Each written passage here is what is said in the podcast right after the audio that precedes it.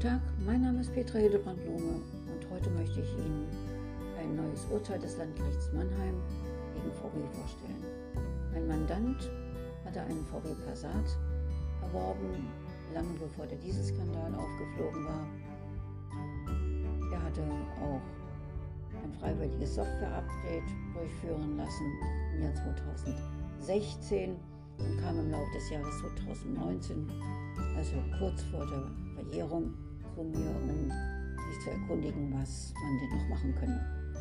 Wir haben dann geklagt auf Rückabwicklung des Kaufvertrages und Rückzahlung des Kaufpreises unter Abzug einer Nutzungsentschädigung sowie auf Zahlung von Deliktszinsen aus dem Rückerstattungsbetrag ab dem Datum der Kaufpreiszahlung.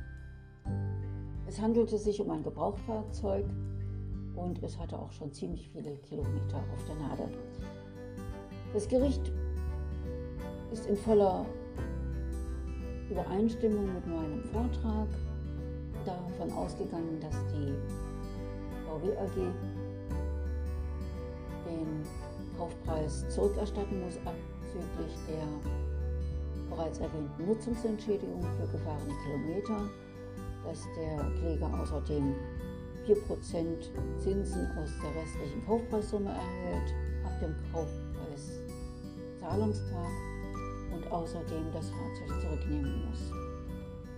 Obwohl der Bundesgerichtshof am 25.05.2020 diese Gerichtsentscheidung bereits vorgegeben hatte und sich das Landgericht Mannheim auf dieses Urteil auch gestützt hat, kam wenige Tage nach Urteilsverkündung und Zustellung von der Gegenseite eine Berufung beim Oberlandesgericht Karlsruhe mit über 50 Seiten Begründung, alles mit veralteten Textbausteinen und ebenso unsinniger Rechtsmeinung wie in erster Instanz auch schon.